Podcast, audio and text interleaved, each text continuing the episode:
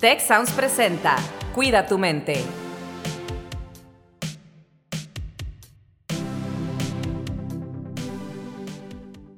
Hola, ¿qué tal? Bienvenidos a un episodio más de Cuida tu mente. Los saluda Rosalinda Ballesteros y como siempre me acompaña Carlos Ordóñez. Carlos, ¿cómo estás? Hola Rosalinda, pues muy contento de estar aquí nuevamente y pues como cada semana tenemos un tema que pues a mí me parece muy muy interesante, tal vez porque me identifico mucho con el tema. El tema de hoy es cómo puedo romper con la procrastinación o la postergación, ¿no? Y para ello tenemos invitada a Grecia Tobar, que nos va a acompañar en este episodio y nos va a platicar sobre este tema de la procrastinación o la postergación. Grecia, ¿cómo te va? ¿Cómo estás? Hola los dos, muy bien, muchas gracias. Muy contenta de estar otra vez por acá. Bienvenida, Grecia. Y bueno, un tema yo creo de mucho interés para una gran variedad de personas. No sé si todos, pero al menos yo sí tengo esta tendencia de repente cuando algo difícil se me pone enfrente, tiendo a hacerlo a un ladito y decir seguirá resolviendo, seguirá resolviendo hasta que a veces se hace una bola de nieve. Grecia, ¿por qué hacemos esto?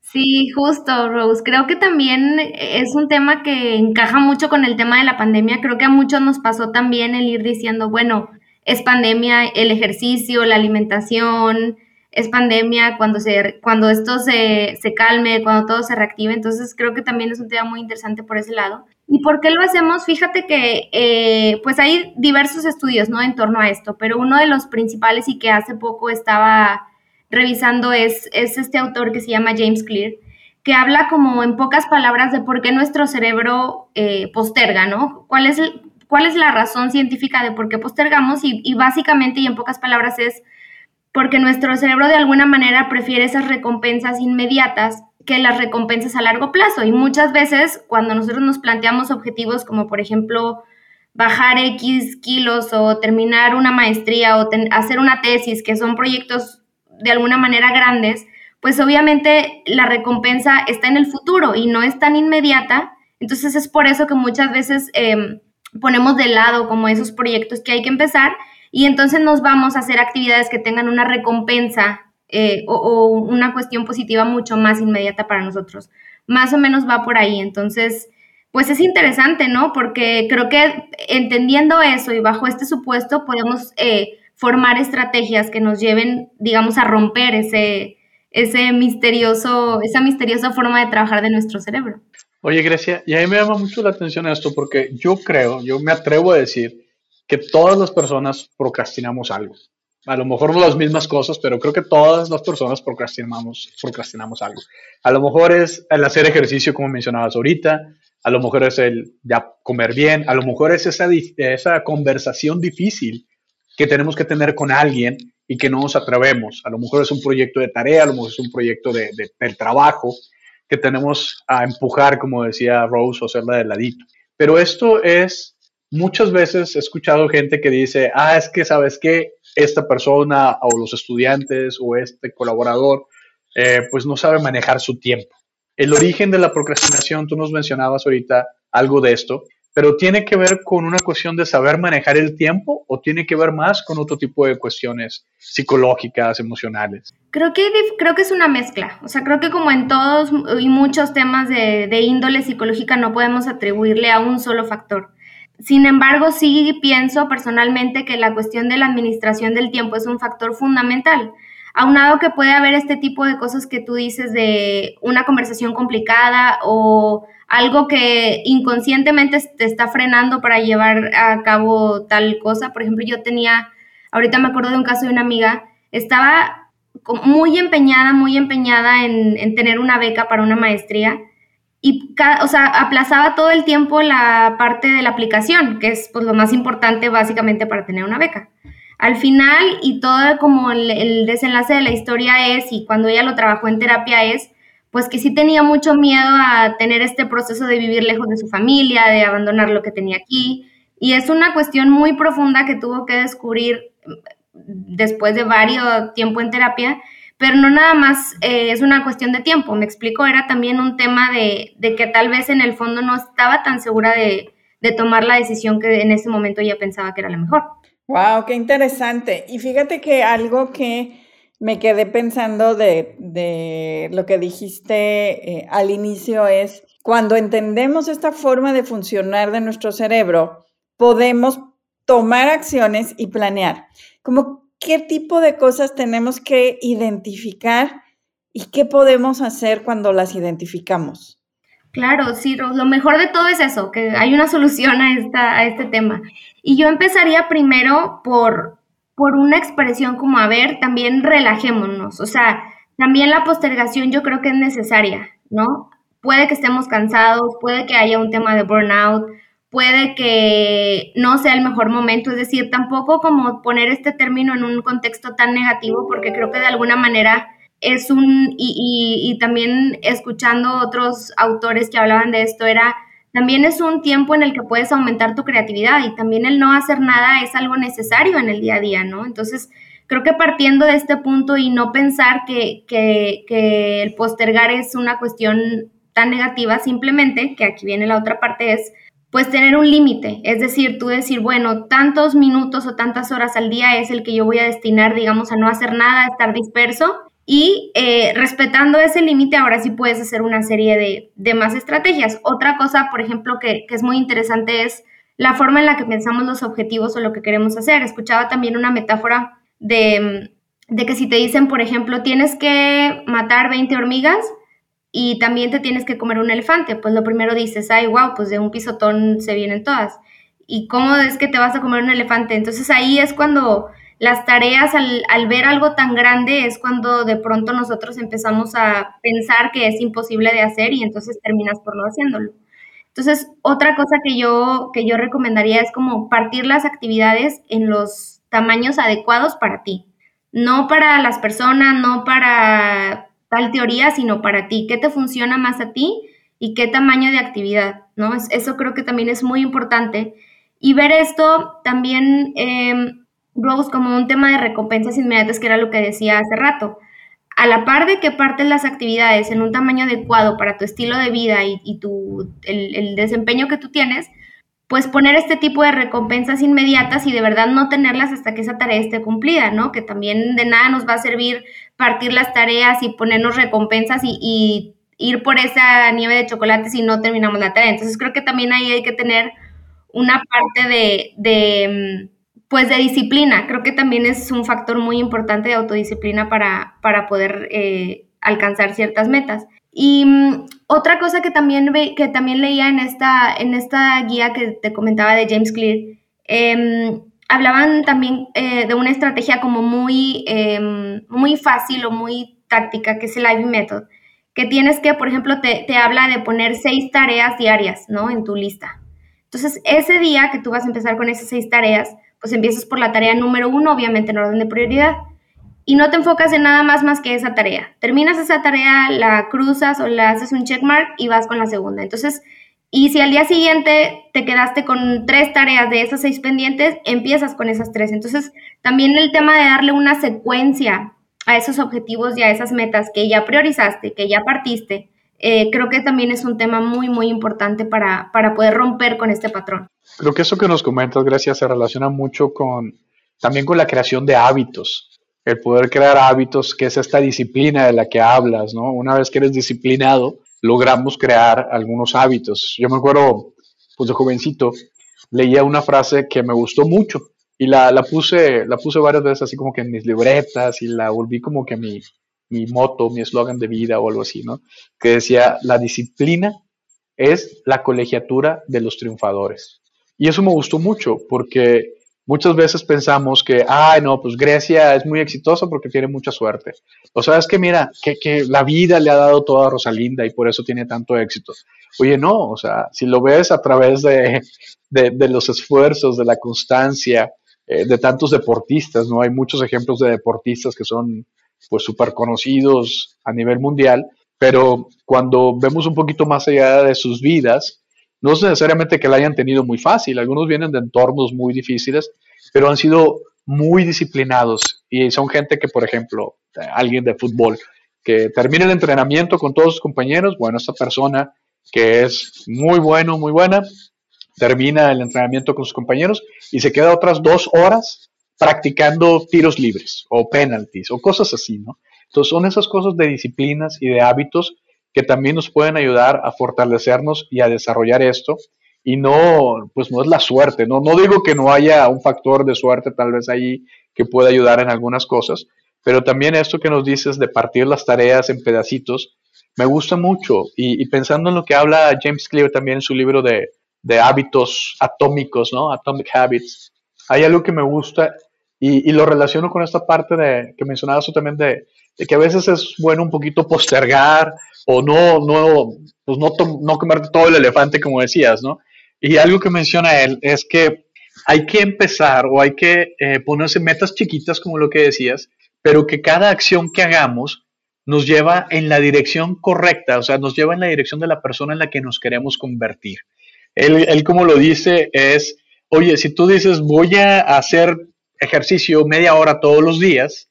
Eh, no que me pase a mí ni que sea un caso real, pero pues me he escuchado por ahí que, le pasa a algún vecino que tiene una meta de hacer un, ejercicio de media hora todos los días y pues dice, oye, a lo mejor empiezas pues por despertarte temprano y ponerte la ropa y sales tantito y das una vuelta y regresas a tu casa y dices, oye, espérate, eso no fue media hora. No, no, no, no. Pero lo que dice James Clear es, ya estás em, casting votes, dice en inglés, ¿no? Ya estás como que votando, echándole votos a esa persona en la que te quieres convertir. Entonces, no ser muy duros con nosotros y decir, ay, no logré la media hora y, y, pues ya, soy malísimo y no lo vuelvo a hacer porque no puedo con esto. Sino decir, oye, esta, este libro que quiero leer, pues empieza por leer las primeras palabras, ¿no? O sea, no ponerme la, la meta de que ya lo quiero acabar en esta semana, porque pues si no leo ni una página, no voy a acabar.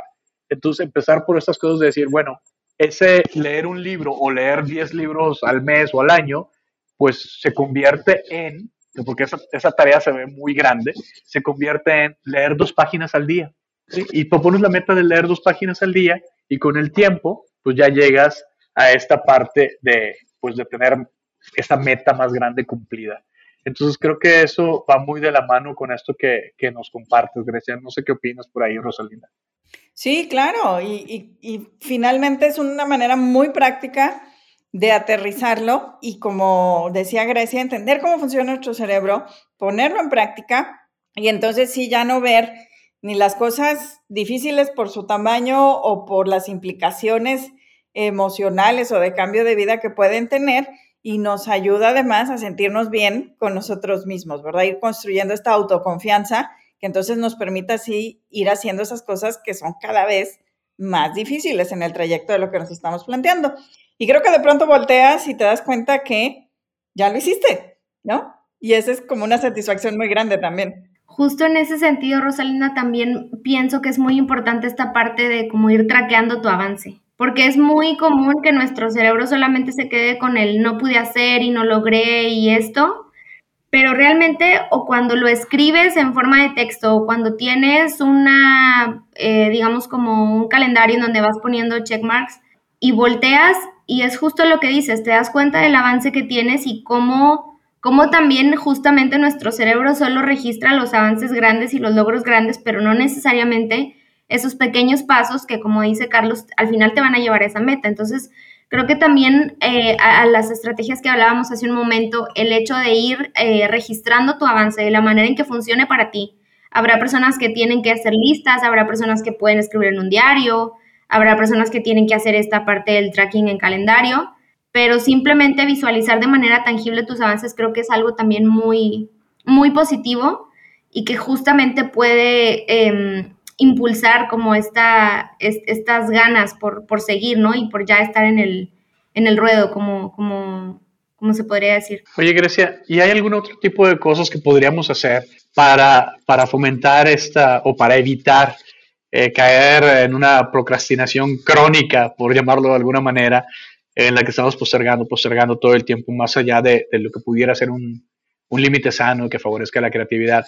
Pero alguna, algún otro tipo de ajustes que pudiéramos hacer en nuestra vida, en nuestros espacios, en algo para que podamos este, pues sobresalir o, sobrellevar esto de una mejor manera.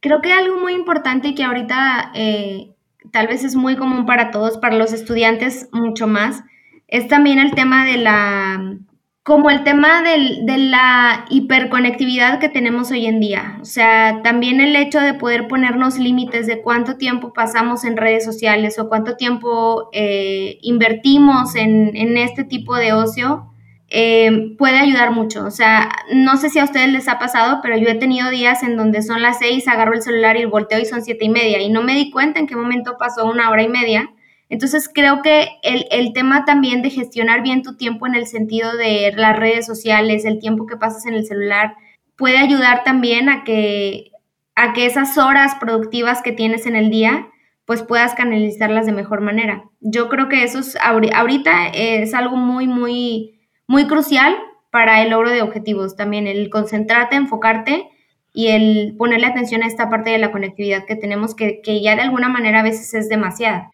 Claro, y cuando llega, bueno, en mi opinión, ¿verdad? Cuando llega a ese punto de que nos sentimos sobrecargados, ¿hay alguna estrategia que podamos utilizar?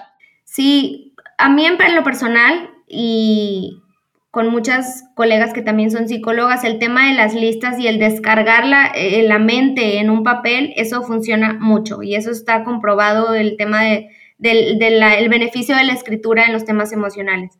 Otra cosa eh, que a mí me parece fundamental es el tema de, revisar este tipo de objetivos que tienes, porque ahorita, como lo decía Carlos, el más común es el de hacer ejercicio y comer mejor, pero hay veces que tenemos objetivos personales que no necesariamente van con nuestro contexto de vida en ese momento y que solo los tomamos porque es año nuevo y hay que bajar de peso, porque es enero y hay que comer mejor. Entonces, Creo que también darle un vistazo a esos objetivos y a esas metas y revisar que vayan con tus valores de acuerdo con el momento en que estás viviendo ahora mismo, porque capaz que acabas de ser mamá y te es imposible dormir ocho horas y comer bien y hacer ejercicio. Entonces, creo que también alinear mucho lo que queremos con nuestro contexto de vida es lo que va a hacer que logremos esas metas y que sean alcanzables. Y entonces al alcanzarlas, evitamos esta frustración de, pues, oye, es que no comí bien, no dormí ocho horas, pues sí, pero eres mamá, estás alimentando a alguien, aparte tienes un trabajo, aparte tienes un esposo, entonces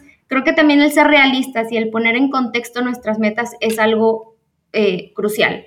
Y fíjate, me dejaste pensando de un truco que una vez me dieron que a mí me funcionó en un momento que me sentía como muy eh, atorada en un tema y es que en mi lista pusiera cosas que yo misma consideraba fáciles de tal manera que cuando las completaba me sentía muy bien y me daba más ánimo de hacer la siguiente actividad que era más difícil. Justo, esa es una muy buena estrategia, ponerte metas que tú sabes que no vas a fallar, porque eso justo te da ese boost para, para continuar. Esa es muy buena también. Sí, me quedo pensando también en una, que de hecho la he compartido acá con Grecia también y con algunos otros colegas, que es una, una pausa activa, ¿no? Es una, una pues, cuestión que suena tan ridículo, que es, oye, hacer una pausa activa, un minuto, un minuto de ejercicio, de cardio, de fuerza o de meditación cada hora. Y si lo quieres ver como que, ay, cada hora está muy difícil, ¿no? Es un minuto, realmente como que parece ridículo no podernos dar un minuto. Pero a veces pasa, ¿no? Por diferentes razones. Y decir, bueno, un minuto al día, ¿no? Un minuto por día que pudiéramos hacer alguno de esos ejercicios. Y tenemos ahí un como, pues no es propiamente un app, ¿no? Pero es un, un desarrollo ahí que se hizo una empresa en, Colombia para combatir el sedentarismo, ¿no?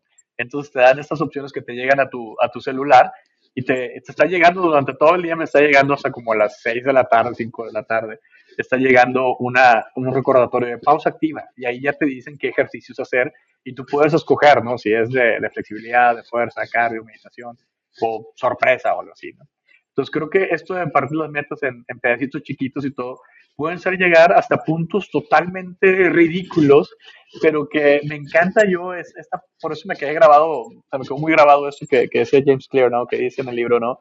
de, de votar o de ir, de ir haciendo votos a favor de la persona en la que te quieres convertir, ¿no? Y entonces es esto de ir en la trayectoria correcta, es ir un paso, bueno, yo quiero ir hacia aquel punto y pues me aseguro que voy hacia allá, eh, aunque sea un pasito, un pasito, no un pasote ni muchos pasos, pero mientras vaya en la dirección, en la trayectoria correcta y no vaya en sentido contrario, pues eventualmente llegaré. Entonces, esa es la importancia de mantener la, constancia y la disciplina de esto.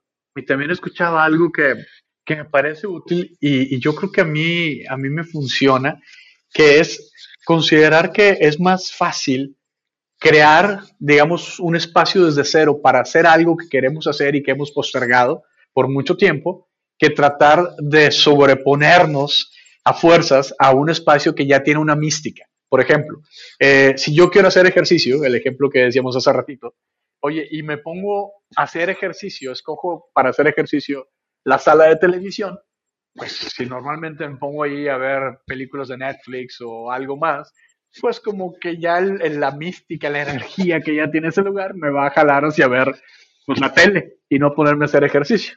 Mientras que si a lo mejor me voy a un lugar nuevo en el que no está completamente en blanco, digamos, y ahí digo, aquí va a ser mi lugar para hacer meditación o para hacer ejercicio, como que se facilita más el, el poder hacer esto. No sé qué opinas sobre eso, Grecia. Sí, claro, es ponerte los escenarios eh, fáciles a ti mismo para no, para no distraerte y lo mismo que hablábamos del celular, no ponerte esas trampas que, que, que justamente pasa mucho. Ah, muchas veces hay personas que compran una caminadora y la ponen al lado de la cama. Pues ahí como que el mensaje para el cerebro está, está raro, ¿no?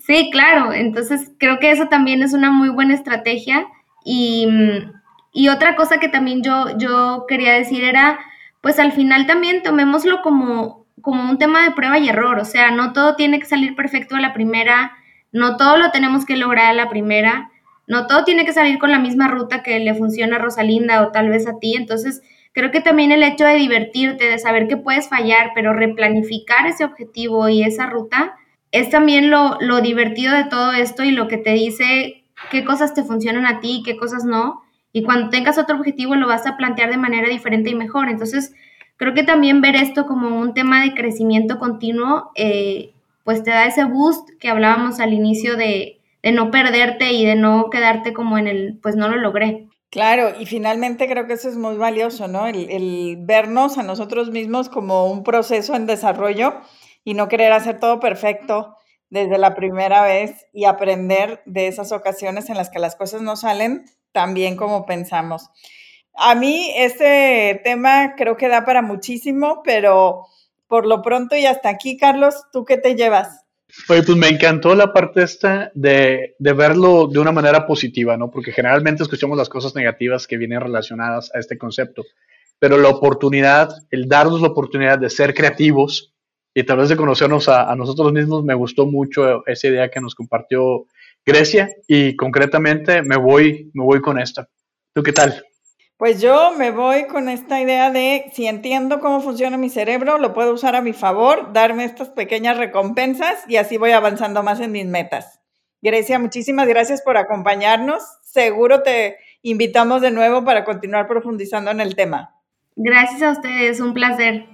Y bueno, los esperamos en la próxima emisión de su podcast Cuida tu mente. Si quieres conocer más sobre cómo cuidar tu salud, te invitamos a escuchar Hola de Salud. La prevención hoy es parte del tratamiento. El podcast en el que nuestros expertos te darán consejos para vivir de manera sana, equilibrada y feliz. Felicidad, ese sería un objetivo último. Escúchalo en Spotify, Apple Podcast y Google Podcast.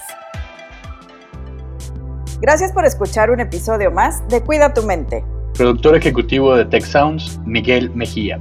Asistente de producción, María Monroy. Productor de Cuida tu Mente, Carolina Montes. Diseño, Daniela Solís, Lizeth Rodarte y Regina González. Postproducción, Max Pérez, Marcelo Segura y Sergio Chávez. Los invitamos a escuchar el siguiente episodio de Cuida tu Mente y el resto de los programas de Tech Sounds en Spotify, Apple Podcast, Google Podcast y tech.mx slash tech sounds